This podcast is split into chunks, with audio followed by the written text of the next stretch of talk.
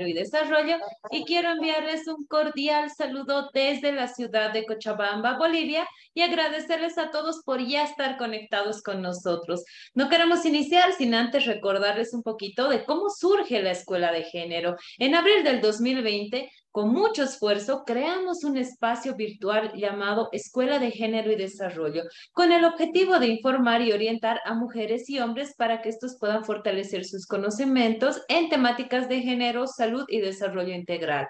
Además, todo este proyecto no hubiera sido una realidad sin la participación de muchos profesionales que con una destacable trayectoria y sobre todo alto sentido de responsabilidad social, fue posible llegar juntamente con ellos a miles y miles de hogares bolivianos y también a gente que se ha conectado con nosotros desde fuera de nuestro país. Agradecemos a todos ellos por ser parte de este gran proyecto que cada día va creciendo mucho más. Quiero decirles además que con mucha satisfacción Juntos hemos aprendido en 159 talleres con más de 585 mil participantes de diferentes departamentos de nuestro país, como también del extranjero. Queremos agradecerles a todos ellos por confiar en este su espacio. Y como todos los días, hoy reafirmamos nuestro compromiso de seguir trabajando de la mano de todos ustedes, porque estamos convencidos que con educación Bolivia puede. Bienvenidos nuevamente a este taller, después de hacer este pequeño preámbulo de, de, presentación de lo que ha sido este proyecto de la Escuela de Género, les doy la bienvenida al taller número 160, donde vamos a hablar sobre un tema muy importante como es, vamos a aprender acerca de la musicoterapia. Quiero agradecer a todos los que ya están conectados con nosotros.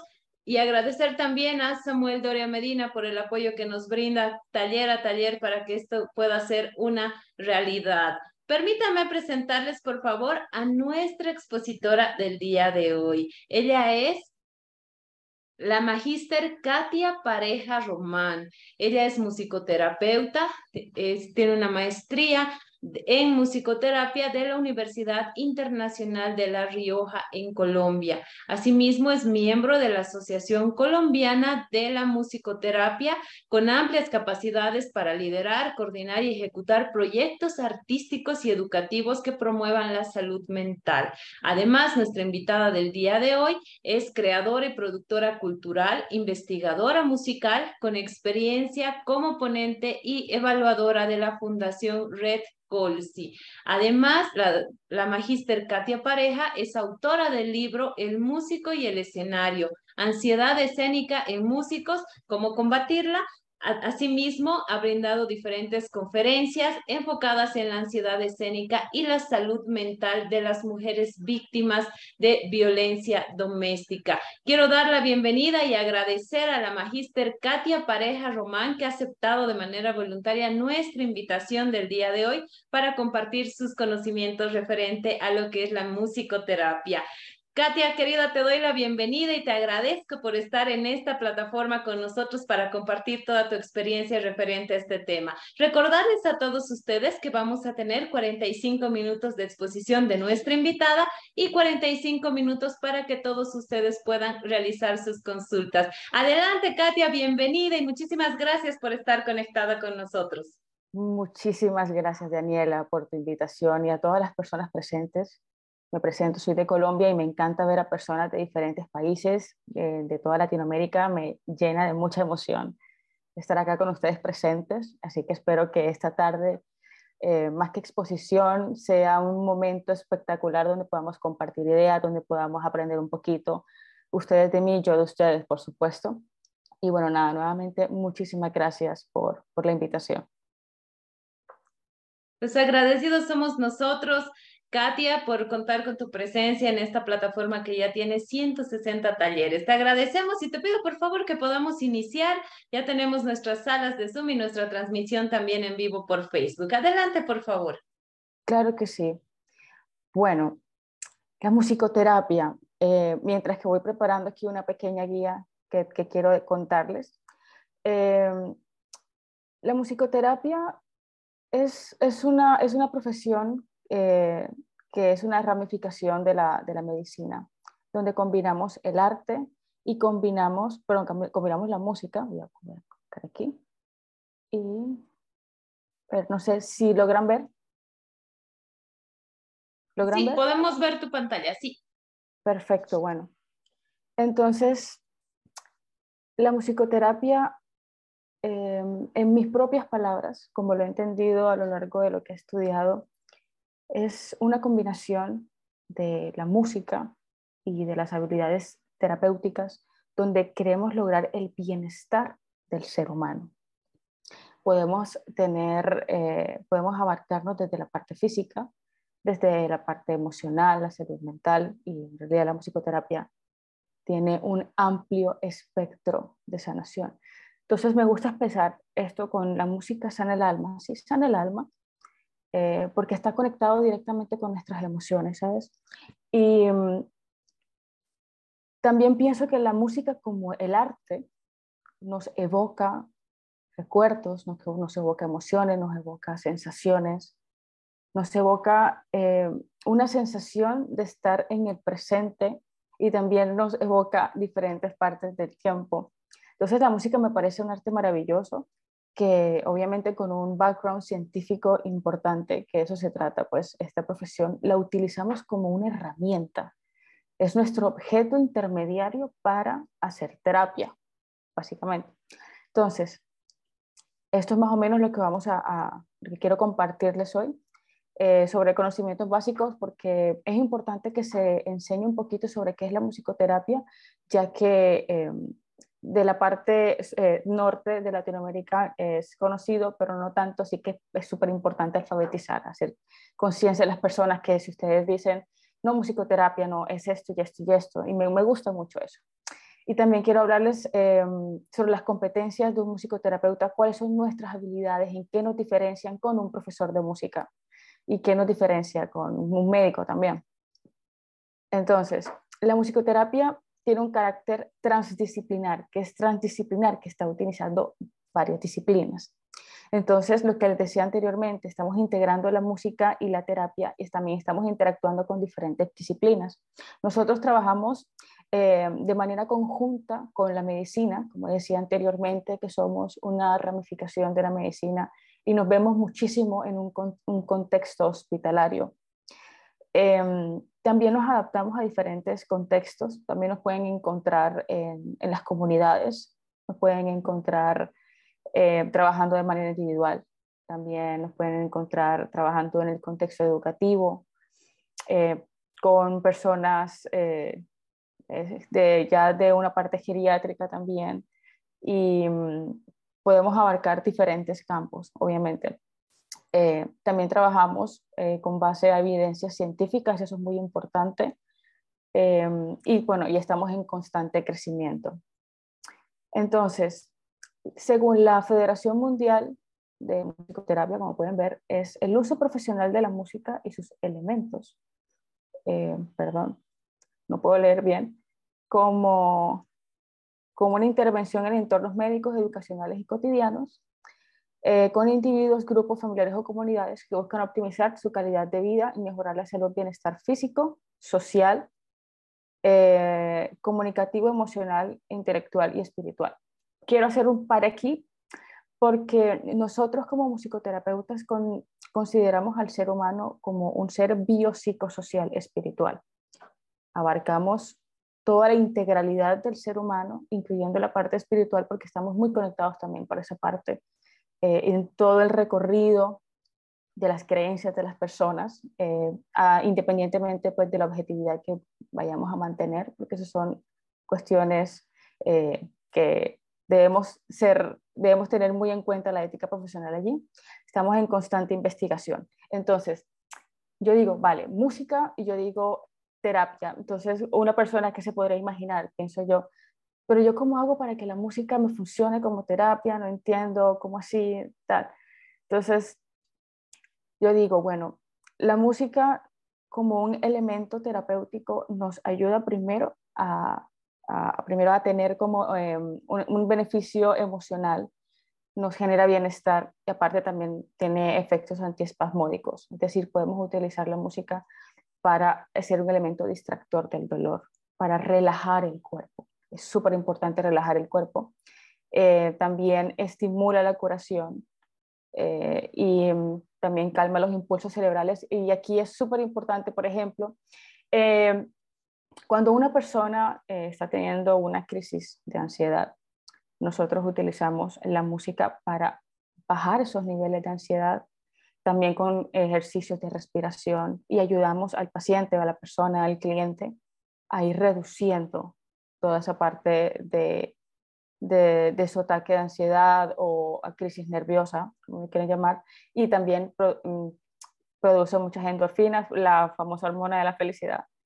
Eh, entonces es muy importante eh, tener en cuenta que en estos campos nosotros nos estamos enfocando mayormente en la salud mental y el bienestar de las personas. Entonces, en los componentes de la musicoterapia aquí tenemos como varios aspectos. En cuanto a la música, si lo, si lo desglosamos de esa manera, en cuanto a la música, nosotros como musicoterapeutas tenemos que tener conocimiento de improvisación musical, de pedagogía musical, dirección de grupos, armonía, instrumentación, composición, artes y creatividad. ¿Por qué? Porque nosotros también eh, somos músicos, también utilizamos los elementos musicales, la teoría musical, eh, para adquirir conocimientos suficientes que podemos eh, traducir y utilizar en terapia. También debemos tener conocimientos en psicología, ciencias de la conducta, ética, evaluación, eh, psicología de la música, fundamentos clínicos, psicoterapia, técnicas de observación. Tengo un typo en, la segunda parte donde dice psicopatía, es, otra palabra. Técnicas de observación y también método de investigación. Nosotros estamos en constante investigación, en, en constante experimentación ética con los pacientes cuando vamos a trabajar. Eh, y en nuestros contextos, como os mencionaba anteriormente, nosotros trabajamos eh, a nivel educativo, en el desarrollo humano, en la parte neurológica, en fisiológica, biológica, sociológica, social y hospitalaria. En una parte del contexto educativo eh, nos enfocamos en el desarrollo de, la niñez, en el aprendizaje, también en trabajar en escuelas, eh, porque el proceso de crecimiento de los niños es obviamente vital, ¿no? Entonces hacemos un acompañamiento porque sabemos que la época de la preadolescencia, adolescencia, es una época coyuntural y nosotros como musicoterapeutas también trabajamos allí fomentando el desarrollo social, la comunicación, trabajo en equipo. También eh, enseñamos a expresar las emociones, a trabajar también la parte de la ansiedad en el desarrollo humano, como lo mencionaba. Neurología, también eso hace parte mucho del contexto hospitalario. Nosotros también trabajamos con pacientes neurológicos, que por dar un ejemplo, un, un paciente que ha tenido un accidente y ha sufrido un derrame cerebral. Eh, queda con secuelas, por ejemplo, de afasia, problemas para hablar, para entonar. Entonces nosotros utilizamos una terapia que se llama terapia de entonación melódica, eh, donde nosotros ayudamos a través de canciones a ayudar al paciente a mejorar su dicción. Entonces, con diferentes técnicas ayudamos al, al paciente a mejorar un poco el habla de manera paulatina. También personas que pierden eh, la movilidad en las piernas y están en el proceso de recuperación y cuando están en, ese proceso también utilizamos la música como un elemento para trabajar en esa parte neurológica. Eh, igual que la parte fisiológica, podemos trabajar eh, lo, lo, que mencionaba antes. y en a nivel social y comunidades, eh, y aquí hago pues hincapié en, en, la experiencia que he tenido con las mujeres víctimas de violencia doméstica. ¿Qué pasa? Porque en ese caso la música, eh, así como es un elemento sanador, también es un elemento que se ha utilizado como una herramienta de destrucción hacia las mujeres. Entonces, dentro de esa musicoterapia que ya se ramifica a la musicoterapia feminista, ¿cierto? Nosotros trabajamos utilizando la música como una, un método para eh, trabajar los roles de poder y también para el análisis. ¿En qué parte del análisis nosotros eh, utilizamos las canciones populares que conocemos, que nos encantan, que estoy segura que hemos cantado en fiestas y que nos recuerda incluso momentos bellos? pero que desafortunadamente son canciones que si nosotros nos sentamos a analizar las canciones, las letras, estamos perpetuando un mensaje de violencia contundente y preocupante. Por lo menos eh, en estas experiencias que he tenido, he colocado canciones populares, pero que dan mensajes de odio, eh, salsas que hablan de matar a una mujer o de acceder carnalmente hacia otra mujer o, perpetuar el machismo, eh, entre otros mensajes de odio, ¿no? Entonces es importante nosotros analizar la música, es importante nosotros eh, sentarnos un poco y ver qué estamos consumiendo, ¿cierto? Y también eso hace parte de nuestra terapia, sentarnos, analizar nuestras canciones, a ver qué estamos consumiendo. Eh, y con base en ello también hacer composiciones que puedan revertir esos mensajes. Entonces, ¿por qué? Porque la música afecta a la memoria, y el mensaje que queda de la música, obviamente la música nos, nos da todo un episodio donde tenemos el contexto eh, de la situación, qué estábamos haciendo, con quién estábamos haciendo, por eso es que a veces la música nos recuerda personas, olores, situaciones y demás, pero también esa, esa, esa música nos recuerda la letra y la perpetuamos. Entonces, sin querer, estamos adoptando y adaptando esas palabras hacia nosotros mismos y las estamos replicando tanto a, nivel, verbal como a nivel eh, de comportamental y no nos damos cuenta, ¿saben? Y, y, bueno, luego seguiré metiéndome en la parte de, musicoterapia feminista y en el campo hospitalario, como mencionaba anteriormente, nosotros también trabajamos mayormente eh, en, hospitales trabajamos con pacientes tanto pediátricos como adolescentes y adultos, cuidados paliativos, eh, en el área oncológica también, trabajamos en pediatría, trabajamos eh, teniendo en cuenta pues las necesidades eh, emocionales o físicas de nuestro paciente. Y allí, ¿qué pasa? con la musicoterapia, la musicoterapia la podemos dividir en dos partes, por decirlo así. Eh, está la musicoterapia activa y está la musicoterapia receptiva, que en la musicoterapia activa mm, el paciente se participa en la música, es decir, nosotros le damos el instrumento, participa, ejecuta con nosotros y en la parte activa el paciente está en calidad de escuchar la música y recibir una experiencia musical terapéutica, ya depende del contexto que esté el paciente, por supuesto, y la, y también depende del estado del paciente. En, en cuestiones del, rol del, terapeuta, nosotros en la parte activa guiamos al, paciente ¿sí? para proporcionándole materiales y llevándolo al objetivo que queremos eh, fundamentalmente en esas sesiones. Y también pasa lo mismo en la parte activa, pero en este caso nosotros estamos seleccionando la música y estamos prestándole la experiencia al paciente. Y también como, no sé aquí, voy a poner esto aquí, es que no, no podía ver, eh, listo. Entonces, como decía, en pocas palabras, nuestras habilidades tienen que ser creativas, debemos tener conocimientos creativos y la empatía es súper importante, emocionales, las habilidades personales y la ética. Bueno, entonces, la musicoterapia desafortunadamente se ha ido comparando con la educación musical y con poner música relajante. Y la musicoterapia no es eso. Una de las principales diferencias que hay, por ejemplo, en este caso con la educación musical, es que en la educación musical nosotros nos enfocamos como músicos a enseñarle a las personas sobre música, que si van a tocar bien, que si van a tocar un instrumento, la teoría musical, canciones que le gusten y todo eso, pero nuestro, nuestro enfoque como tal es la, que el, paciente, en este caso, aprenda a tocar bien, que ejecute bien un instrumento o que cante de manera afinada o que sepa interpretar una canción y que le felicitamos si canta bien esa canción. Eso no es musicoterapia. Musicoterapia tampoco es una es enseñarle una canción a un niño o a un adulto y si lo toca bien, entonces lo voy a colocar en un recital. Eso no es musicoterapia porque el objetivo no es terapéutico, es, es educativo.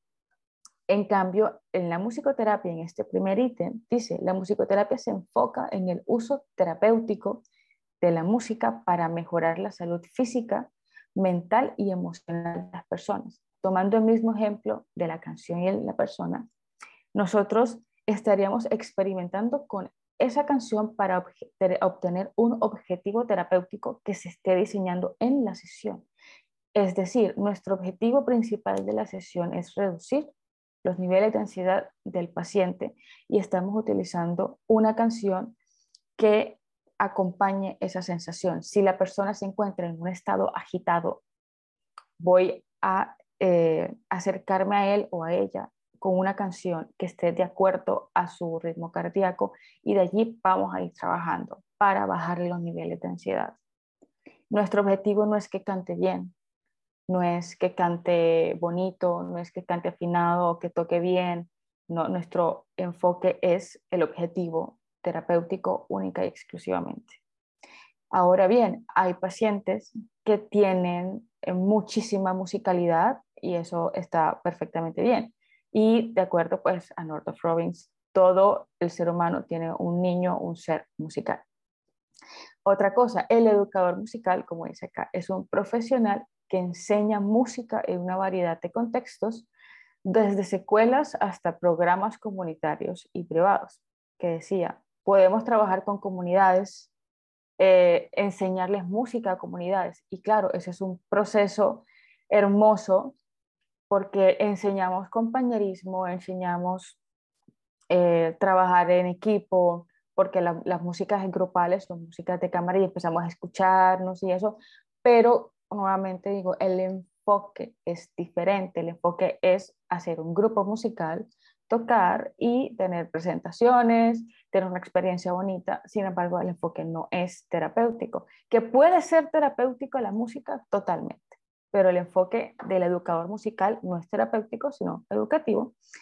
Y en nuestro caso, el musicoterapeuta es un profesional de la salud que utiliza la música en sesiones individuales o grupales para ayudar a sus pacientes a alcanzar objetivos específicos de la salud. Cuando estamos en un contexto grupal, hago otra vez ejemplo al grupo de mujeres, nosotros estamos trabajando esta música en esta parte, por ejemplo, en, la, en el análisis de canciones. Estamos haciendo un ejercicio de reflexión, escuchando la música, qué nos hace sentir, qué nos evoca, y estoy trabajando con ellas la comunicación. Estoy trabajando con ellas eh, eh, eso en una parte receptiva, en una parte activa puedo trabajar improvisación musical con ellas, para la imitación, para la escucha, para trabajar el compañerismo, el, em, el desarrollo de, de comunicación y también para la emocionalidad y eso es un objetivo terapéutico. Nuevamente, ¿qué dice? La educación musical se centra en enseñar teoría musical, técnica instrumental, canto, composición, improvisación y otras habilidades musicales. No sé si recuerdan la, la anterior viñeta donde estas, estos ítems hacen parte de las habilidades terapéuticas del musicoterapeuta. Esas son las habilidades que nosotros debemos tener para poder eh, estudiar y ejercer la musicoterapia. Entonces, no, no nos no es el objetivo principal nosotros eh, enseñarles teoría musical a un, paciente, porque para eso estaríamos enseñándole música y no es, no es el caso. Y aquí dice, la musicoterapia eh, se centra en la relación entre el terapeuta, la música y el paciente y utiliza técnicas específicas para fomentar la expresión, la comunicación, el movimiento y la relajación. Entonces, ¿qué pasa con esta parte? El, hay diferentes técnicas de musicoterapia que nosotros podemos aplicar, ya sea de manera pasiva, sea de manera activa, sea, depende también los objetivos, si, ese, si va a ser de musicoterapia analítica o de composición creativa, de improvisación también o de análisis. Pero el punto es que estamos enfocados únicamente en la parte terapéutica y la relación terapeuta-paciente-terapeuta y este intercambio es, importante hacer y es lo que nosotros llamamos hacer un rapport. Un rapport es el primer contacto que tenemos con un paciente, con una entrevista. Y mm, para poder diseñar pues, nuestras sesiones de musicoterapia. ¿Qué pasa también con la educación musical? Que también nos ayuda eh, a los estudiantes a desarrollar habilidades cognitivas, sociales y emocionales, y también para el disfrute. Y la musicoterapia es útil para el tratamiento de problemas de salud mental como la depresión, la ansiedad, el trastorno por estrés postraumático y entre otros. Entonces, en la música, en la educación musical, tenemos el disfrute, pasamos un buen rato, nos sentimos bien, aprendemos de música, nos enfocamos en la música que suene bien. Y nosotros en la musicoterapia mm, lo que hacemos es tratarlo de manera deliberada, pensada, para tratar este tipo de, situaciones, de problemáticas que son importantes. Entonces es muy importante que se diferencie lo que ofrece un educador musical a lo que ofrece un musicoterapeuta. Ahora bien, un educador musical puede tener conocimientos de musicoterapia y en el salón de clase, en el aula de clase, puede eh, hacer algún ejercicio que, sea, que, se vea dentro de la musicoterapia y que haga parte de, su clase, que me parece bien también. Sin embargo, no deja de ser un educador musical. El musicoterapeuta está entrenado específicamente para hacer musicoterapia, por ende solamente ellos, nosotros, podemos hacer musicoterapia. Otra cosa muy importante es la musicoterapia versus la música en medicina.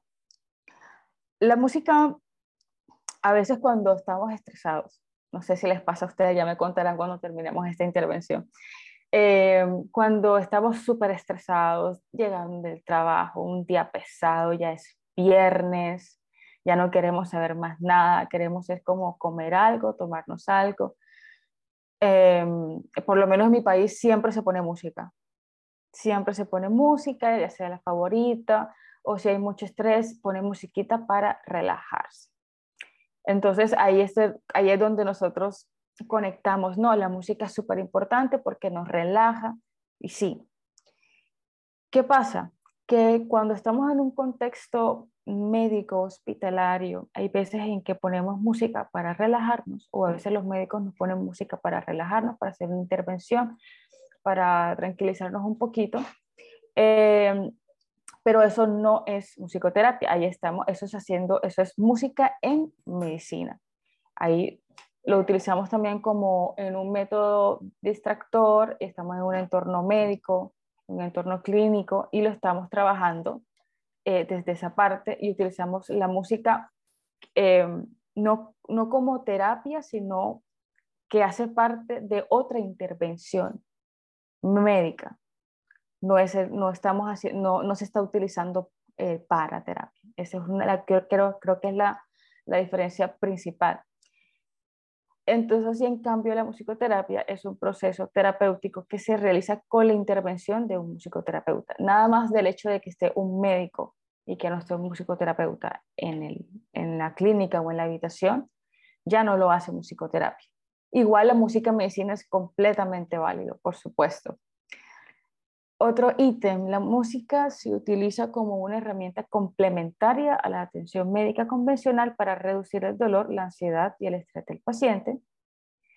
Y en la musicoterapia se utilizan sesiones individuales o grupales para abordar objetivos específicos de salud física, mental y emocional del paciente.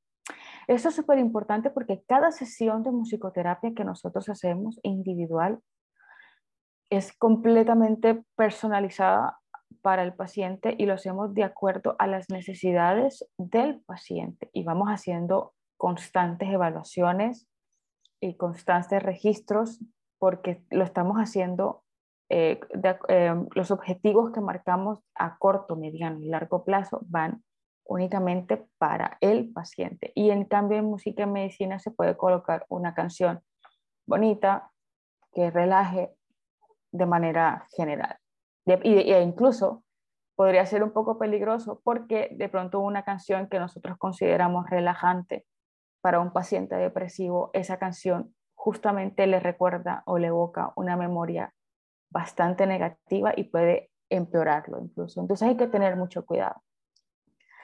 Y bueno, la música en medicina puede ser prescrita por un médico o un terapeuta o puede ser utilizada por el paciente de manera autónoma. Un paciente de recuperación que quiera escuchar música en, su proceso de recuperación, perfecto, pero eso es música en medicina. Y en las sesiones de musicoterapia, bueno, nosotros hacemos pues terapia de improvisación, composición, canto, movimiento, escucha activa. Eh, me gusta mucho la escucha activa, por cierto. Y el objetivo de la música en medicina es mejorar el bienestar del paciente y promover una experiencia más agradable y cómoda durante el tratamiento médico. Un ejemplo de la música en medicina también es, no solamente son con los pacientes, muchas veces los propios cirujanos, cuando van a entrar a una intervención, eh, van a operar a un paciente, ellos colocan música dentro del quirófano y es algo que alento muchísimo porque eso es una música que les relaja, les ayuda a la concentración y es bastante común. Eso también hace parte de la música medicina, pero no es musicoterapia. Y nuestro objetivo es mejorar la salud, bienestar del paciente a través de la interacción con la música y el musicoterapeuta. Bueno, y el, el musicoterapeuta, nosotros, ¿qué hacemos? ¿Qué nos diferencia de los médicos, de, bueno, de los médicos, obviamente, pero de los educadores musicales? Entonces, tenemos estos cuatro componentes que nos hacen musicoterapeutas. En nuestras competencias personales, bueno, debemos ser personas empáticas, flexibles. Hago hincapié en la flexibilidad porque nosotros nos estamos enfrentando a un universo de personas.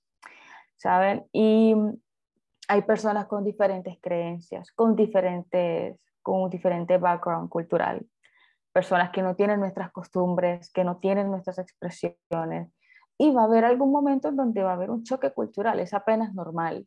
Entonces nosotros eh, debemos eh, tener mucho en cuenta eso, eh, las creencias de las personas y toda esta parte cultural, y ser flexibles con eso, y aprender también muchísimo de eso. La empatía, claro que sí, cada persona es un universo y los, los entendemos como el ser integral que son. Y en cambio continuo es que siempre estamos como a la vanguardia de mejorarnos como profesionales eh, musicales y de la salud para procurar el bienestar del ser humano y también la comunicación y la responsabilidad que tenemos con nuestros colegas, porque estamos también en constante comunicación con nuestros colegas médicos o, o los profesionales con los que nos toque trabajar de diferentes disciplinas. Em, y esto también hace parte de la, mm, la parte creativa. Em, siempre estamos en constante aprendizaje, proponiendo cosas, teniendo conciencia, creando, eh, estar en constante innovación con nuestras terapias nuestros ejercicios, nuestras actividades y nuestros objetivos, también nuestra experimentación también. También debemos ser completamente musicales, proponiendo, trabajando, estudiando todo lo que hace el educador musical, estudiando armonía, estudiando teoría musical, canto y mm, explorando nuevas sonoridades también que puedan utilizarse desde un contexto terapéutico. Debemos desarrollar un oído crítico bastante importante. Y lo que decía acá también, la observación y escucha, em, somos guías eh, y también somos, debemos estar eh, con mucha introspección porque es que nosotros también como musicoterapeutas debemos estar en constante observación y supervisión eh, porque nuestra salud mental es importante tanto a nivel individual como a nivel profesional porque en la medida de lo posible nosotros debemos estar en la mejor actitud y en la mejor postura posible para poder tratar con un paciente. Entonces, ¿cómo es un proceso terapéutico? ¿Cómo hacemos nosotros para saber qué objetivos vamos a hablar, qué, vamos a establecer, qué vamos a, a trabajar? Primero hacemos una entrevista inicial y la recopilación de información. Eso es básico. Sea que estemos en un contexto hospitalario, eh, hay unas pequeñas diferencias porque podemos tener allí la historia clínica del paciente, depende en, qué parte estemos, pero a nivel general eh, hacemos una entrevista con el paciente, con el cliente, hacemos el ejercicio de rapport, qué música le gusta, eh, qué quiere trabajar, porque no necesariamente una persona que, que va a recibir musicoterapia eh, tiene que ser una persona que esté mal. Una persona puede recibir musicoterapia si se acerca a un psicoterapeuta y quiero, dice, quiero trabajar esto, esto, esto, quiero trabajar mi comunicación con los demás, quiero trabajar eh, una manera para procesar mejor mis emociones. Hacemos la entrevista y creamos un plan de musicoterapia con diferentes sesiones, con objetivos a corto, mediano y a largo plazo que vamos a trabajar.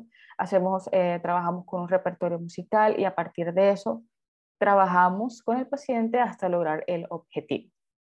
Luego, dice, determinar qué abordaje vamos a tomar, qué, qué método musicoterapéutico es el idóneo para el paciente, cómo lo vamos a trabajar y todo eso se hace con base en toda la información previa que tenemos con las entrevistas y en el caso hospitalario con historia clínica y toda la información posible que podamos recopilar, vamos a determinar qué abordaje es el mejor para trabajar con el paciente y allí planeamos nuestros objetivos a mediano y a largo plazo.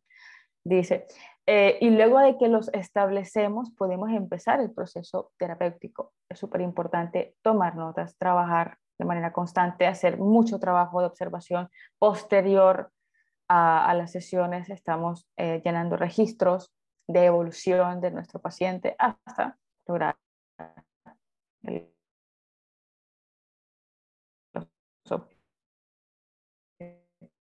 y las habilidades intrapersonales de, nuestro musicoterapeuta. bueno, este es... Bueno. nosotros como musicoterapeutas, cuando estamos en una sesión con un paciente, lo importante es estar con plena atención a lo que está sucediendo. En ese momento solamente existimos las dos personas o en el contexto grupal o individual también es importante nosotros tener un trabajo de autoconciencia fuerte.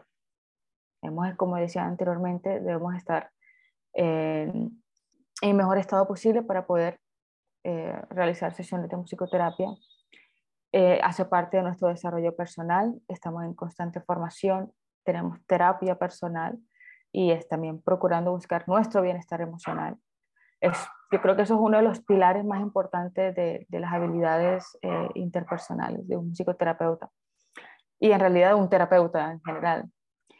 Em, nuestro diálogo interior, autocompasión, porque siempre vamos a estar expuestos eh, a situaciones complicadas, entonces es importante para que, que, nosotros estemos en el mejor estado posible.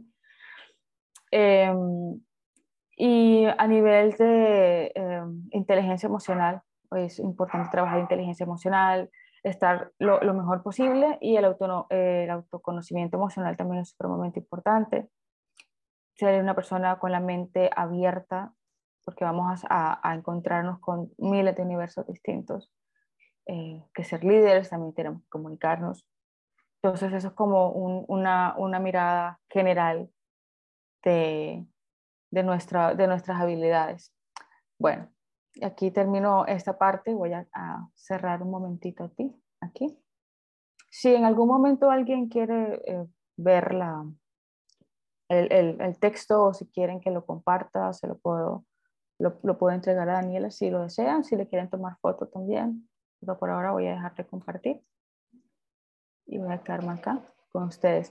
Bueno, entonces, eh, Luego de, que nosotros sabemos que la musicoterapia, en resumidas cuentas, es la utilización de la música eh, como un objeto intermediario para un fin terapéutico, eh, me voy un poco a, unas experiencias particulares.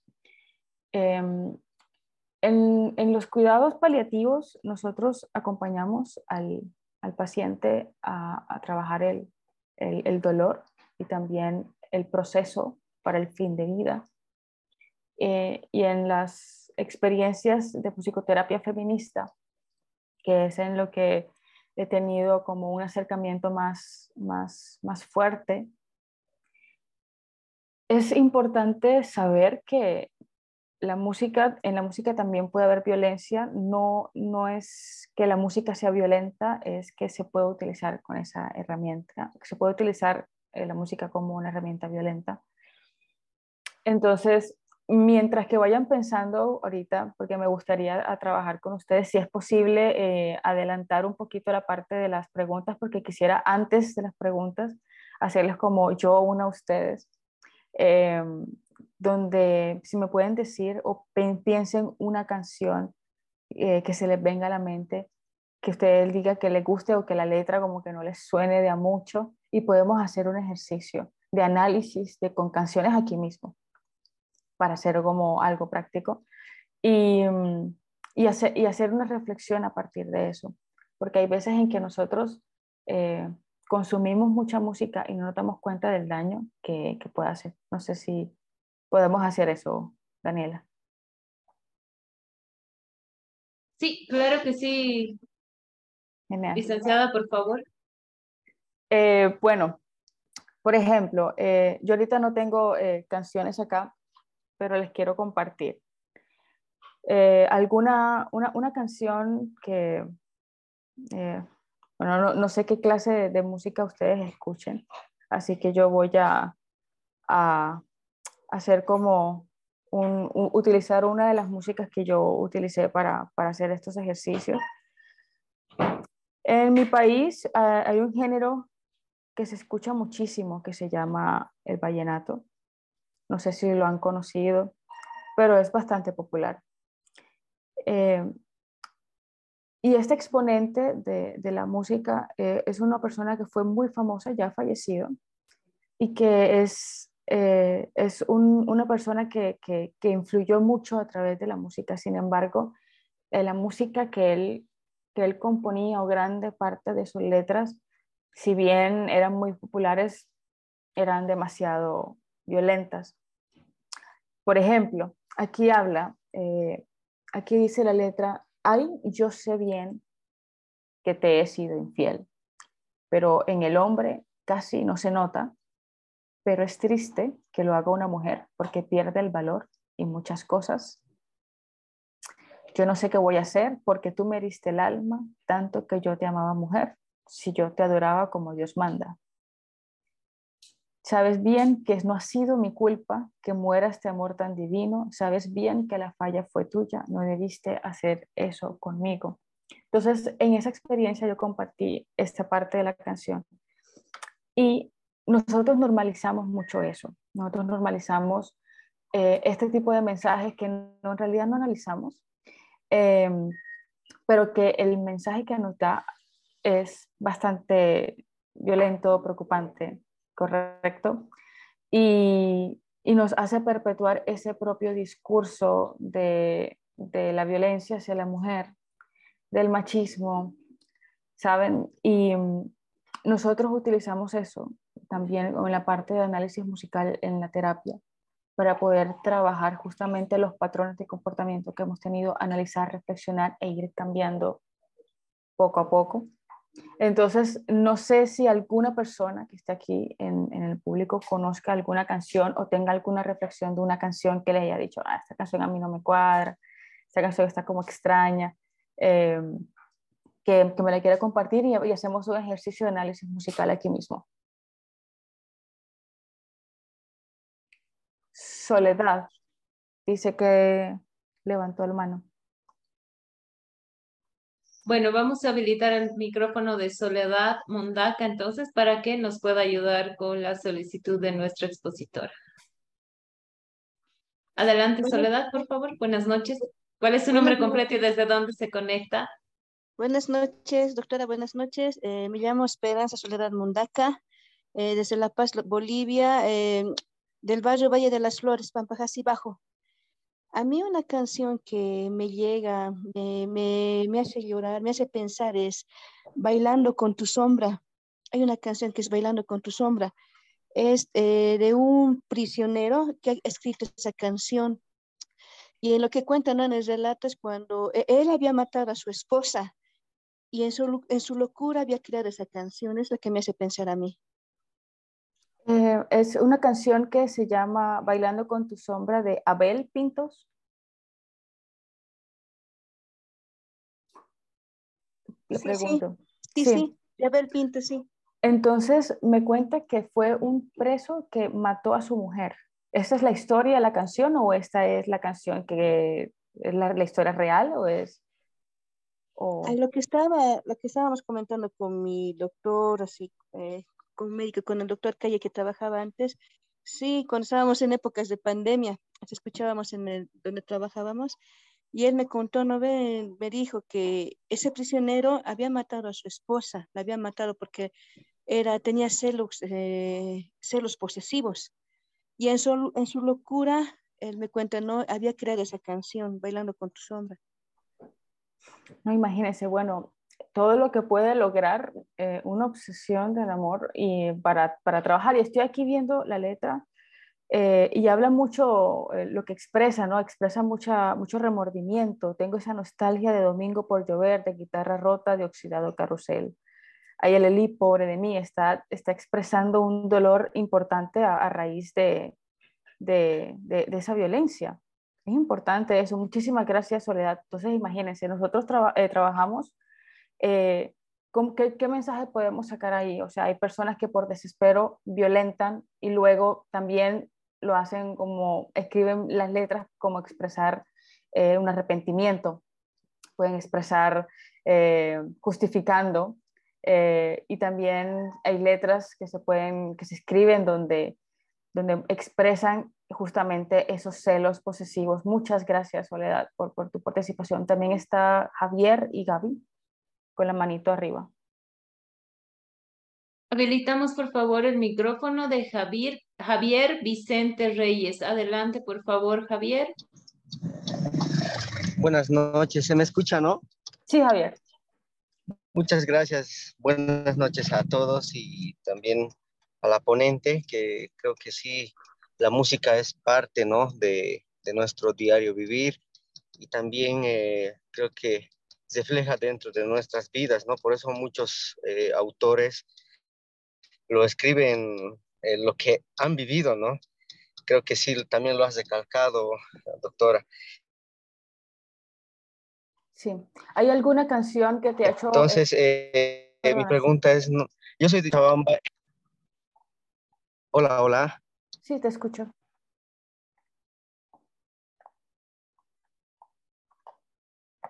Adelante, Javier, por favor, ¿lo escuchamos? Bueno, al parecer Javier ha perdido la comunicación con nosotros. También está Gaby con la manito arriba mientras que Javier se vuelve a conectar. Perfecto. Ahí está. Habilitamos el micrófono. A ver. Nos organizamos, doctora, por favor. Voy a pedir a todas las personas que quieran participar en esta dinámica, mencionando cuál es esa canción que les eh, ¿Que les gusta, doctora? ¿Que les motiva? canción Para que, quede clara la instrucción, por favor. Es una canción que les haga reflexionar sobre, eh, sobre la violencia hacia la mujer o hacia la violencia en general, cómo puede utilizarse y que puede ser utilizada de manera negativa. Perfecto. Teniendo clara la instrucción, por favor, vamos a habilitar ahora el micrófono de Sonia Cruz, Sonia Apaza Cruz. Adelante, Sonia, buenas noches. Por favor, desde dónde se conecta y coméntenos cuál es esa canción que usted quiere compartir con nosotros. muy buenas noches, Gabriela. Buenas noches, licenciada. Muy buena la exposición. Yo me llamo Sonia Cruz, soy de la ciudad del Alto.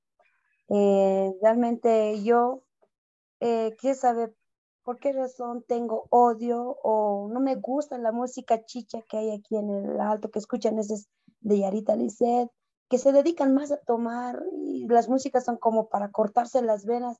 Yo quiero saber por qué realmente a mí no me gusta, por qué realmente mi familia lo escuchan, pero a mí realmente esa música es la que no me agrada. Yo quiero saber por qué razón o qué motivo hay por la que yo no, no me gusta hacer esa música. Bueno, em, en realidad eh, yo podría decir que es cuestión de gustos. Eh, y le entiendo, le, le, entiendo porque hay veces en que nosotros crecemos, porque eso hace parte de, de un término que se llama la identidad eh, sonora del ser humano, que es el principio del ISO, la identidad sonora. Entonces todos tenemos, en esta parte estamos hablando de la identidad sonora cultural, es decir, las sonoridades que nos identifican como, como sociedad en nuestro contexto cultural. Sin embargo, hay canciones que nosotros crecimos con ellas. Eh, es, el género que más escucha nuestra familia en este caso, pero hay veces en que mm, precisamente ya sea por tanta exposición o por cualquier otro motivo, sea más superficial o más denso, no nos gusta. Ahora, cuando usted dice que es música cortavena, se refiere a que son músicas con mensajes depresivos o de desamor, de desconsuelo o algo así. Hemos perdido la comunicación ah, con Sonia, sin embargo, espero, espero que me haya referencia a ello al parecer. Sí, entonces eh, existe una posibilidad, porque hay música que de verdad mm, nos, digamos que nos, nos afecta un poco, eh, e inclusive no necesariamente tiene que ser una, una canción con una connotación violenta, pero de pronto es una música que nos genera, nos genera incomodidad, nos genera em, algún tipo de, de ansiedad o, o, nos deprime más, por ejemplo, el ejemplo que daba anteriormente de que de pronto esa canción en un contexto terapéutico puede evocarle una memoria positiva a un paciente, pero de pronto al otro no, entonces no se puede utilizar la misma, entonces tenemos que tener mucho cuidado con esa parte. También estaba eh, Gaby Mokia o Mo Moya, con la manito arriba. Así es. Katia, eh, habilitamos el micrófono de Gaby Mokia. Por favor, adelante, Gaby, ¿cuál es su nombre completo, por favor? Y desde dónde se conecta, adelante con su pregunta, sugerencia. ¿Cómo no? Hola, buenas tardes a ambas. Desde Buenos Aires, Argentina, Gabriela Mogia, mi, mi nombre. Bueno, hay un tango muy conocido, seguramente lo conocen, que está escrito a la mujer, pero que se llama Por una cabeza, que está dirigida a un caballo a una carrera, pero el final de la canción es muy cruel con la mujer y dice que él se va a olvidar porque ella lo engañó y todo lo demás. Lo, lo raro de la letra de la canción es que pone al caballo como que está en el hipódromo haciendo una similitud con la mujer y me parece como muy, digamos, machista también que cuando se escribió, se escribían los tangos en esa época, era otra, otra sociedad, ¿no? Pero me parece como, si uno lo ve hoy en día, como muy fuerte. Mm, interesante, sí, eh, claro, yo conozco, eso es un tango clásico, por supuesto, por una cabeza, y de hecho es una canción muy querida en muchos países. Pero sí, por ejemplo, eso, eso que usted dice es totalmente cierto. Hay veces en que en, las, en algunas canciones se hace una, una comparación a la mujer con un potrillo, una potra, un caballo o con un animal, con un objeto. Y mm, no sé, eh, en este caso, el autor, el compositor, qué pensará hacer con esa analogía, pero nada más con el hecho de hacer una comparación con un objeto o con un animal ya es completamente reduccionista y nos minimiza como seres humanos.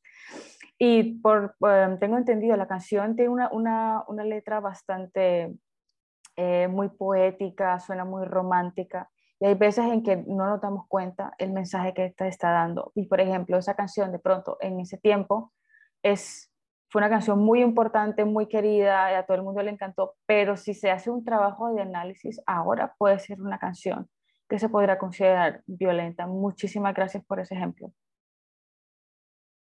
Muchas gracias, Katia. Por favor, voy a pedir a a todas las personas que nos acompañan en sala de Zoom 1. Si quieren realizar alguna consulta o compartirnos tal vez alguna canción que ustedes conozcan, puedan levantar la mano a través de la plataforma. A todos aquellos que nos acompañan en nuestra otra sala de Zoom, les pedimos por favor que a través del chat que ya está habilitado nos hagan llegar sus consultas. Y también a todos aquellos que nos acompañan en nuestra página de Facebook, déjenos por favor sus preguntas o sugiéranos alguna canción para poder analizarla con nuestra invitada a través de los comentarios. Eh, te voy a pedir, por favor, Katia, quiero agradecer primero a toda la gente que se ha conectado con nosotros y ha participado desde la ciudad de La Paz, gente también que se conecta con nosotros desde Buenos Aires. Muchísimas gracias a todos los que están conectados en este momento con nosotros. Te voy a pedir, Katia, que nos vayamos de manera virtual a nuestra otra sala de Zoom y te voy a compartir una también una eh, canción que nos recomienda Brisalis Ramos Carvajal. y ella nos dice, buenas noches, Bella y Bestia de Porta. ¿Usted conoce esta canción, Katy? No, no la conozco, pero voy a, vamos a buscar la letra y quiero saber por qué escogió esa letra y vamos a analizarlo o analizar un, un pedacito y ver cómo lo podemos como colocar como un ejemplo, simplemente como para hacer ese pequeño análisis. Todo esto dime dónde, para qué sala me voy. ¿Para, para cuál sala me voy? Estamos bien, no te preocupes. Eh, yo te voy a transmitir las preguntas, así que no, no te preocupes. Continuamos en esta sala, sin embargo, yo te voy a ir transmitiendo las preguntas que nos llegan desde nuestra otra sala de Zoom y también a la gente que nos envía su mensaje desde nuestra página de Facebook. Adelante, por favor, Kat. Bueno, dice La Bella y la Bestia de Porta. Em, aquí viendo grosso modo, habla, habla como de de una, de una infidelidad. Em, Bella estaba ciega, pero no era tonta, ya dudaba cuántas noches solas hasta altas horas de la madrugada. La primera vez fue, más, fue la más dolorosa, te regaló una infidelidad por cada rosa, y es que el perdón será tu debilidad, pero lo que pasa una vez siempre sucede una vez más. En este caso, pues lo que puedo leer acá, habla mucho de, de una problemática bastante común en, eh, las relaciones de pareja y es la infidelidad y el abuso de poder y, las, y los perdones. Em, me hace analizar un poco en que eh, el, a veces el control que puede tener una persona sobre otra eh, abarca de una manera tan grande que esa persona, por más errores que cometa o que realice actos eh, de infidelidad, en este caso que sea una pareja monógama, por supuesto, tiene suficiente poder como para manipular a su pareja y que esa pareja, esa pareja le perdone. Pero también habla, eh, en este caso solamente eh, veo que, que, que, la persona que está cantando le está diciendo que, que, que a final de cuentas, por más que, que le maltrate, siempre le va a perdonar, porque esa es su debilidad. Entonces es un buen momento para, para hacer ese análisis en decir si, eh, si esta situación, ya que la música en esta, en esta particular, particular canción perdón, no habla de la violencia como tal hacia la mujer, sin embargo sí comenta una situación violenta que, que, se puede generar dentro de una pareja, ya sea de, hacia la mujer o hacia el hombre, por supuesto, y te invita a esa reflexión de si has estado en este caso de perdonar infidelidades, pues ya sea por el poder que tenga esa persona, si es, conoces a una persona que esté en esa situación y puedes hacer algo al respecto para poder o superarlo o manejarlo o simplemente tenerlo en cuenta para una futura ocasión. Muchas gracias, Katy. Continuamos, por favor, en nuestra sala de Zoom 2 y Lucía Areco, viuda de Bianchi, nos tiene un mensaje, nos cuenta una anécdota también que ella había vivido y nos dice, yo hace 20 años perdí a un miembro de mi familia y casi caí en depresión y escuchaba música cristiana y me doy cuenta que fue eso que me sacó de ese grave problema y depresión. Y siempre estoy agradecida con Dios y ahora confirmo que fue la música la que me ayudó. Muchísimas gracias por ese mensaje y la verdad es que, bueno, primero que todo lamento mucho pues la, su pérdida, su pérdida, lo siento mucho. Y sí, la música es un acompañante maravilloso en esos procesos de duelo. La pérdida de un familiar es algo devastador y de acuerdo a la creencia que tenga la persona en lo, en lo, que considere que pase eh, después de la muerte, si eh, es la música funciona en este caso como, es, como ese apoyo, como ese mensaje, como son músicas cristianas. Eh, ese mensaje de, que Dios, en este caso, le está acompañando en todo su proceso, en que va a tener fuerzas, en que va a seguir adelante.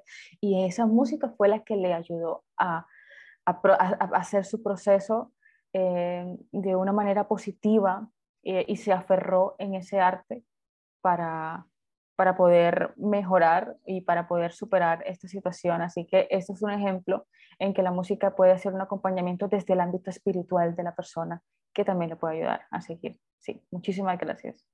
Muchas gracias, Katy, y agradecemos también a todas aquellas personas que nos están enviando mensajes, compartiendo también sus experiencias con nosotros.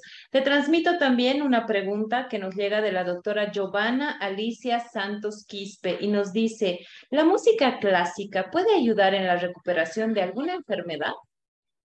De hecho, la música clásica se utiliza en un método de musicoterapia que se llama el modelo HIM, justamente donde hace eh, imaginación guiada, se utiliza la música clásica. Y sí, claro, también tiene que ser, depende de la música, porque la música clásica hay veces en que es bastante estruendosa porque tiene la orquesta y un montón de instrumentos eh, y puede ser, de, puede ser um, un poco caótica para el paciente, depende en el contexto que esté. Por ejemplo, si es un paciente que esté en una habitación, en un hospital, la música, si es clásica, tiene que ser selectiva, saber qué se va a escoger. Y hay música que suena hermoso, pero puede ser muy nostálgica y que puede conducir un poco más a la depresión en vez de animar a un paciente. Pero sí se puede utilizar la música en ese proceso, además de que es, es eh, también se utiliza para, hacer ejercicios de escucha activa, para eh, trabajar las, las sensaciones y también la escucha, haciendo identificación de los instrumentos, los colores, las sonoridades, las frecuencias también.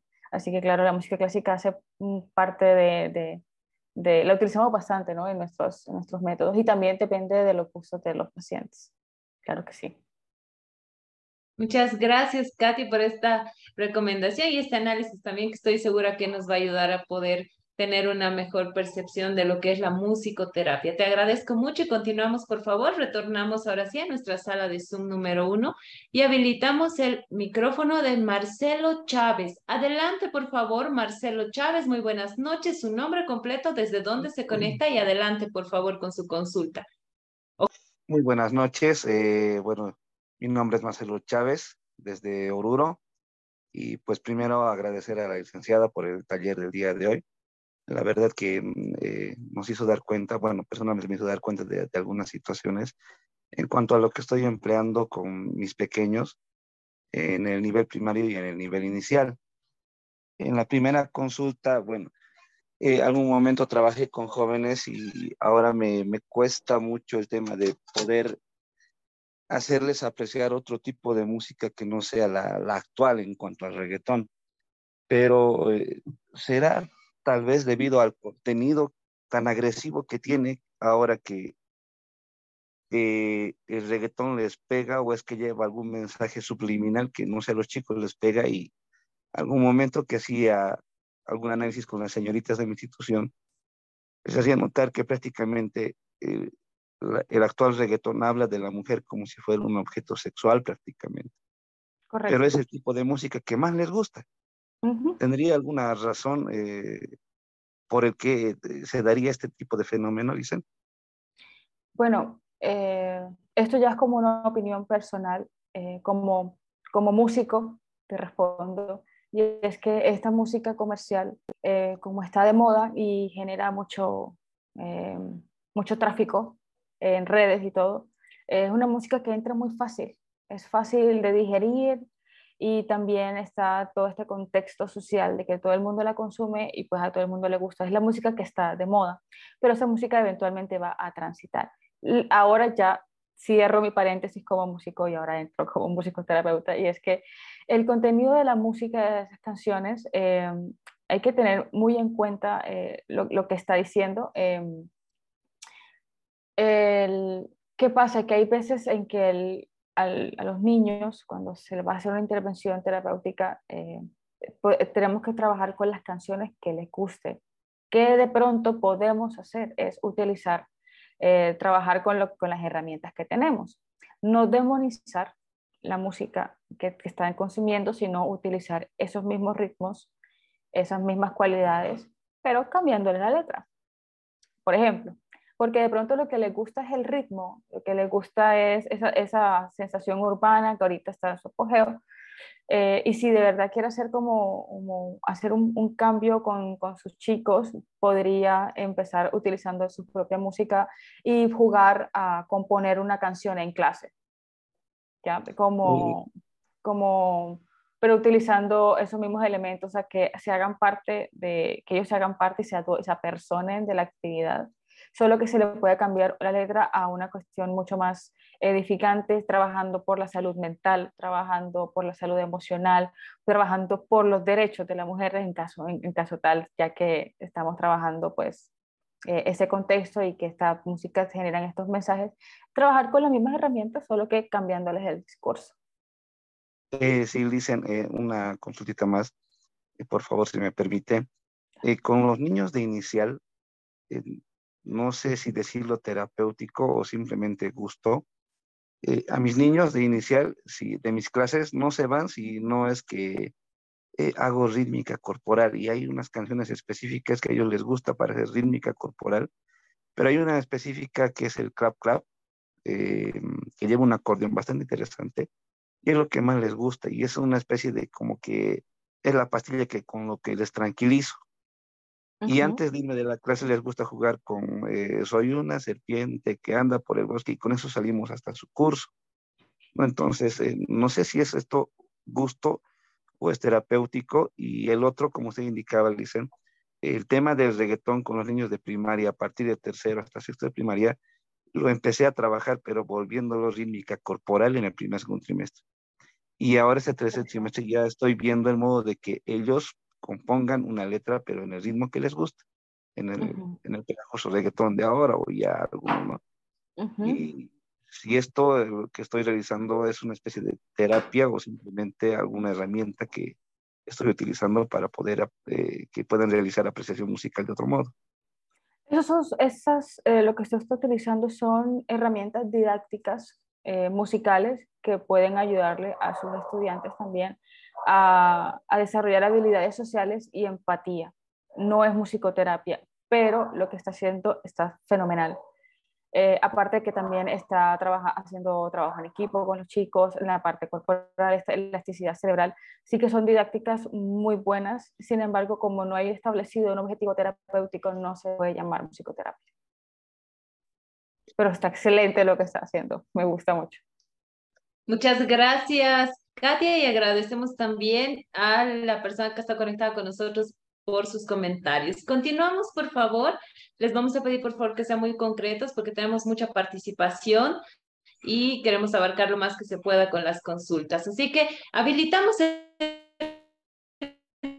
el micrófono de Jazmín Sanabria. Adelante, nuevamente, por favor, Jazmín Sanabria. Adelante, nombre completo, desde dónde se conecta y adelante con su consulta. Buenas noches, licenciada. Buenas noches, Dani. Eh, bueno, yo me conecto de la ciudad de Cochabamba, de la zona sur. Mi nombre es Jazmín Lucero Sanabria Alegre. Eh, la canción que más o menos, digamos, alguna vez lo he escuchado y lo escuchamos bastante ahora, que es el de Púrpura, ¿no? Que dice, em, ¿cómo se llama? Este? Ya se me fue, pero el título es Púrpura. Púrpura, ¿de, de, de, y, de, y de qué trata la canción? Dice, dime algo que no me hiera porque tú sabes que no soy un cualquiera o algo así, más o menos. ¿Y, y, por, y por, qué le, resuena esa canción? ¿Por qué escogió esa canción para, para ese ejemplo? que em, ¿Qué le llamó la atención?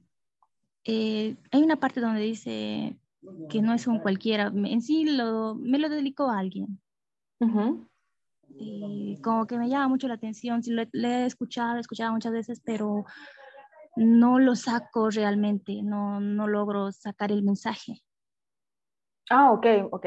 Bueno, em, bueno, en esos casos es como, eh, como ya es una cuestión como muy personal, ¿no? Eh, es más bien, eh, primero, pues si, si, le gusta la canción, pues escucharla, tratar de leer bien la letra para ver qué, qué cree, qué siente usted que, que le, que, le están diciendo, porque también la percepción que uno tiene es importante, em, sobre todo si es algo que, que, si es una persona, que es importante tener en cuenta que, que, que puede sacar usted de, de, de esa intención, ¿sabe? Em, pero lo que lo puedo decir, porque la verdad es que no conozco la canción, es que la lea muy bien y, y vea si, si en este caso existe algún mensaje subliminal eh, que sea que tenga una connotación negativa, porque bueno, estoy como en este contexto, eh, pero, pero si es algo ya mucho más de personal, como de, de,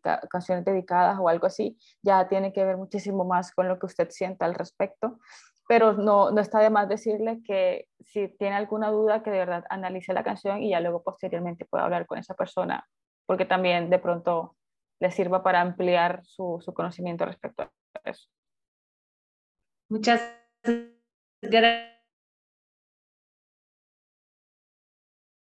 Gracias, Katia, y agradecemos también a Jasmine por haber estamos, es como, como me, me, emociono, me emocionan estas actividades de análisis, quería saber si, si ya estamos en la, en la parte de preguntas o en, en dónde estamos, o para yo saber más o menos. Sí, Katy, estamos en la etapa de preguntas, pero si deseas implementar algo más o lo podemos hacer al final porque tenemos muchas preguntas para ti que nos llegan desde nuestras diferentes salas y también desde Facebook. Si gustas, continuamos con la ronda de preguntas y al final podemos tener un espacio más para que podamos complementar la exposición, si te parece. Correcto. Ok, de acuerdo. Continuamos entonces. Gracias, Katia. Te transmito una pregunta que nos llega a nuestra página de Facebook. Vladimir Rosas Saonero nos dice, buenas noches, como maestro de artes plásticas, yo trabajo con música en las clases de dibujo y pintura. ¿Qué tipo de música recomienda para trabajar para fortalecer la creatividad de los estudiantes del nivel secundario? Nos dice, secundarios son los que ya están en el cerca al bachillerato, Katia. Ok. Eh, bueno, mm, primero que todo, muchas gracias por esta pregunta, eh, Vladimir, eh, y genial que estés utilizando la música como un elemento que fomente la creatividad. Particularmente, yo pienso que ahí creo que puedes tener cierta libertad para, para trabajar con, con tus alumnos. ¿Qué haría yo eh, si quiero de fomentar un poquito la creatividad, la concentración, eh, podría colocar eh, música instrumental tranquila, no necesariamente para relajar y tal, sino como, como de, de acuerdo al, al, gusto que yo tenga pues con mis, con mis alumnos, algo que haya como sido concreto, incluso podría trabajar con mis propios alumnos, hacer una playlist conjunta sobre las músicas que nos pueden gustar. Eh, eso también lo, podría hacer porque aparte eso también nos ayuda a reconocer los gustos de los demás, trabajar un poco el compañerismo, conocernos eh, y, trabajar también el compañerismo, súper importante eso. Explotamos la creatividad, conocemos los gustos de los demás yo también colocaría música eh, con tonos isocrónicos, que son ondas de frecuencias de solfeo, ya sea gamma beta, para, eh, creo que ondas alfa para, para fomentar la, la, concentración con una base de un, de un instrumental cualquiera, no, no puede ser cualquiera. Eh, y puedo trabajar allí con, con mis estudiantes sin ningún problema. Muchas gracias por esta recomendación y un saludo también a todos los profesores, a todos los maestros y maestras que están conectados con nosotros. Esperamos que esta charla les pueda ayudar a poder implementar también la musicoterapia en sus diferentes actividades educativas. Continuamos, por favor, Katy, te agradezco por responder esta pregunta y ahora te transmito también la pregunta desde Facebook de María Machaca y ella nos dice, ¿qué música recomienda para niños que sufren maltrato psicológico y físico? Ella nos escribe desde Cochabamba. Bueno, ya en este caso es, no, eso no se trata de recomendar una canción para un niño de maltrato psicológico. Yo lo que recomiendo entonces es que se haga un trabajo de derivación a musicoterapia y se empiece un proceso terapéutico, porque no, no existe una canción que sirva para una persona con, desafortunadamente, pues con ese perfil. Entonces lo que recomiendo es ir a acercarse a un musicoterapeuta o un psicoterapeuta para empezar ese proceso de pronto acompañarle con la música que, que, más le guste eh, y si tiene algún, de pronto alguna afectación, ansiedad, hostilidad o algo, de pronto eh, mm, músicas para que, puedan tranquilizarle un poco, suaves, nanas, eh, en, tonos predecibles que, que no le vaya a alterar pero eso se hace directamente con un musicoterapeuta y con o con un psicoterapeuta. Muchas gracias, Katia. Continuamos, por favor. Ahora sí nos vamos hasta nuestra otra sala de Zoom. Y tengo una pregunta para ti. Leslie Amanda Arenas Palenque nos dice, buenas noches.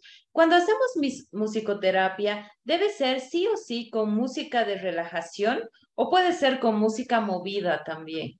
Música movida, por supuesto, es totalmente. Y mm, de hecho, eh, se, pueden hacer actividades. Eh, súper divertidas con la musicoterapia, se puede hacer improvisación con canciones, con, los, con instrumentos surf que son como de percusión, panderetas, clavito, guitarra, piano, eh, platillos, no todo es eh, a nivel de relajación. ¿Qué pasa? La parte de relajación hace parte de una sesión, pero en la sesión hay como va ondeando entre musicoterapia activa, receptiva, activa, receptiva, activa, receptiva. Y hay casos donde solamente es receptiva de acuerdo al contexto y también partes activas. Hay ejercicios súper divertidos de imitación y de confianza como la, pequeña orquesta.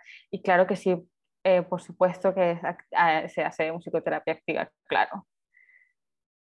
Muchas gracias. Entonces, a tomar en cuenta esta recomendación, por favor. Continuamos Katia, también te transmito otra otro comentario en este caso de la licenciada Ruth Caterín Guarachi Gutiérrez y nos dice, buenas noches licenciada, a mí me, ella nos recomienda la canción de Mujeres de Ricardo Arjona. ¿Qué podemos decir sobre esta canción? Claro, yo justamente tenía una, una cancioncita como guardada eh, respecto a, a, a Ricardo Arjona, pero no era Mujeres, sino Tu Reputación. ¿Qué pasa? Que Mujeres es una canción, creo que, se, coloca muchísimo el Día de la Mujer, no entiendo por qué, de pronto porque se llama Mujeres, eh, pero, pero sí, digamos que es, hay, hay, como una letra un poco paternalista, un poco machista, donde se nos muestra como personas frágiles, que somos como el pétalo de una rosa, y, y sí, puede, puede, puede perpetuar como, como esa, ese discurso del sexo débil, de la mujer que, que no, no, no, es empoderada. Entonces, eh, eso es una canción que es muy, muy buena para hacer un análisis de musicoterapia feminista, trabajar con ella. Incluso se podría hacer, se puede hacer revertir la canción. Y ahora que, que mencionas eso, doy, tomo este espacio para mencionar, por ejemplo, em, de este mismo compositor, em, habla, e, empieza la canción de una manera demasiado hostil Dice, tu reputación son las primeras seis letras de esa palabra. No necesito escuchar más de esa letra para saber de qué se trata. Ya, eh, y es una canción que, que en mis épocas de colegio se escuchó muchísimo, ¿saben? Y, y, y, a veces se las, se las comparten entre compañeras, pero por, por, por algún problema escolar, ¿no? Pero si nosotros vamos repitiendo ese mensaje, repitiendo ese mensaje entre nosotras, nos maltratamos de manera sistemática y, y nos, nos, tratamos de esa manera, eh, sea por juego o no, o no, sea por juego. Entonces, ese es un ejemplo, tanto como la canción de mujeres, que, que nos, nos, nos, nos, encasilla como en, en, esa fragilidad y en esa imposibilidad de acción, y en esa donde nos maltratan en la primer, los primeros 10 segundos de una canción, eh, nos, nos, el, el, discurso que da es desalentador para las, las, futuras generaciones y las generaciones que vivimos esto, ¿no? Ahora estamos reconstruyendo y desaprendiendo. Muchas gracias por ese ejemplo. Muchas gracias, Katy. Continuamos, por favor. Vamos con la última consulta desde nuestra sala de Zoom. Lamentablemente estamos llegando ya al final de nuestro taller del día de hoy. El tiempo pasado volando, así que vamos a habilitar la última pregunta. Por favor, habilitamos el micrófono de Luis Franco Cuchuta Flores. Adelante, Luis, por favor, nombre completo, desde dónde se conecta y adelante con su consulta. Eh, eh, quería hacerle una pregunta eh, se llama en, a, un, a, un, niño, por decir, que es fregado, bien travieso, eh, ¿qué, ¿qué, tipo de música habría que hacerle escuchar? Eh, perdón, mi nombre es Luis Franco Cuchuta Flores, por favor.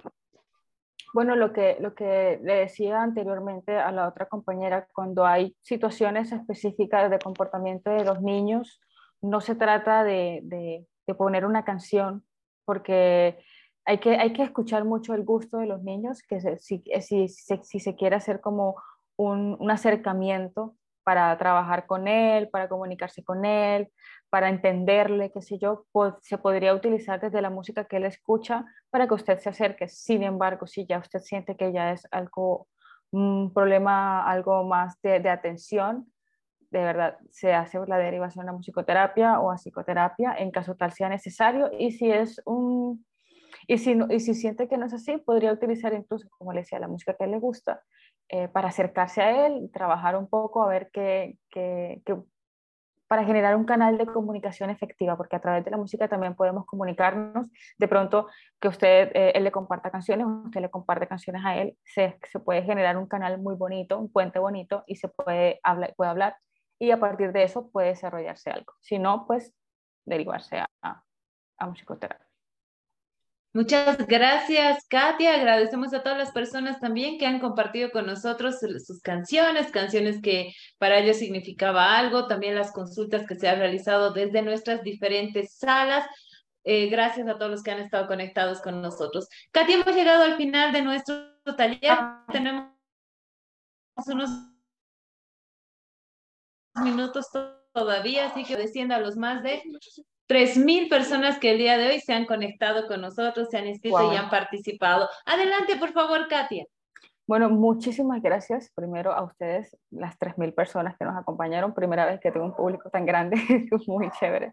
Em, lo que puedo recomendarle a ustedes, primero, que la musicoterapia es, no se trata de, de poner música, es una, una profesión eh, muy importante de la medicina que hay que tenerle muchísima seriedad, que no se, eh, que tengan en cuenta que no se trata de, poner música, hay todo un proceso terapéutico de mucha investigación científica de fondo eh, y con toda la seriedad del caso, que recuerden también que la musicoterapia no es solamente para personas que tengan algún problema fisiológico, emocional, no es para, para todo público. Si usted quiere recibir musicoterapia, va y recibe musicoterapia, que, mm, que la música, independientemente, ella sea en el contexto terapéutico no, es un canal de comunicación importante, evoca eh, recuerdos, evoca el amor eh, y, es, y, es, eh, y es sanador. La música es sanadora completamente.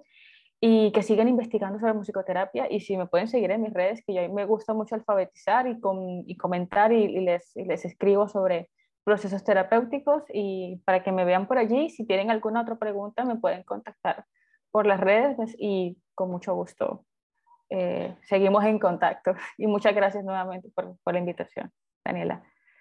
Muchas gracias a ti, Katy. Te agradecemos por esta información que nos has brindado el día de hoy. Agradecemos a todas las personas que están conectadas con nosotros y para finalizar nuestro taller ya tenemos con nosotros al promotor de la Escuela de Género, Samuel Doria Medina, que se encuentra con nosotros. Muy buenas noches, Samuel. Bienvenido a este taller número 160 de la Escuela de Género. Adelante, por favor, nos cuentes qué te pareció el taller y tus palabras de clausura, por favor. Muy bien, gracias, eh, Daniela. Eh, para mí siempre un, gusto poder participar en los talleres de la Escuela de, Género y Desarrollo. Eh, ha sido una grata sorpresa el taller de esta noche. La verdad es de que sí, eh, he percibido, he notado muchas veces que la música te relaja, te ayuda, pero no, no sabía que había expertos en musicoterapia y el escucharla a Katia ha sido muy, muy reconfortante, eh, muy interesante y eso amplía nuestros conocimientos. Y yo creo que para la mayor parte de las personas realmente ha sido una novedad saber que hay especialistas, saber de que hay que elegir adecuadamente eh, la música y, eh, para, para lograr el efecto buscado.